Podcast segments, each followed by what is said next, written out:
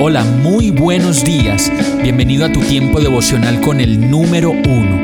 Qué alegría saludarte con la certeza de que Dios está obrando en tu vida su perfecta y buena voluntad, ya sea porque estás aprendiendo de un momento difícil o porque estás disfrutando de su amor a plenitud con paz y tranquilidad. Llegó la hora de tomar tu Biblia, pues de seguro Dios te va a hablar, te va a reconfortar y lo mejor de todo, te va a dar las respuestas que estabas buscando. ¿Qué esperas? Vamos, súbete de una vez en este pequeño pero eterno vuelo devocional con destino al cielo. Y el mensaje de hoy se llama Inmigrantes. Jeremías 31:9 dice, Por sus rostros correrán lágrimas de alegría, y con mucho cuidado los guiaré a casa. Caminarán junto a arroyos quietos y por caminos llanos donde no tropezarán, pues yo soy el padre de Israel y Efraín es mi hijo mayor.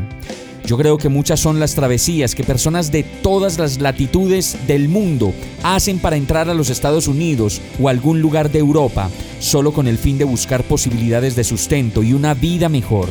Y solo después de todos esos esfuerzos que se hacen por buscar esas oportunidades, nos damos cuenta que a donde vayamos, la presencia de Dios irá con nosotros, pues tenemos un Dios que llora con los que lloran y ríe con los que ríen.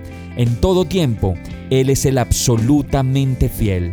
El verso dice, por sus rostros correrán lágrimas de alegría, y con mucho cuidado los guiaré a casa. Caminarán junto a arroyos quietos y por caminos llanos donde no tropezarán, pues soy el Padre de Israel y Efraín es mi hijo mayor, y Él es nuestro Padre, y con mucho cuidado siempre nos guiará a casa, y esa casa es la casa de nuestro corazón para Él ya sea que estemos lejos o cerca, en un lugar donde se habla nuestro idioma o donde no podamos entender mucho, Él caminará contigo y te llevará. Si oyes su voz, te llevará por caminos donde no tropezarás. Vamos a orar. Bendito Señor, perdóname por estar tan alejado de ti en medio de mis travesías. Reconozco que te amo y te necesito. Gracias por caminar a mi lado y por darme las fuerzas que necesito para seguir adelante. Háblame, Señor, que solo anhelo escucharte y ver la luz que viene de ti. Y todo esto te lo pido en el nombre de Jesús. Amén. Hemos llegado al final de este tiempo con el número uno.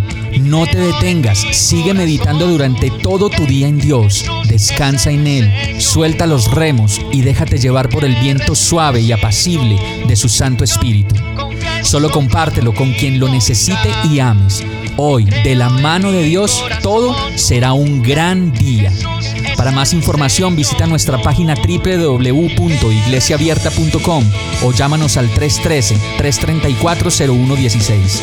Oramos y rogamos para que cada día te enamores más de Dios y para que no pares de pasar todo tu tiempo con el número uno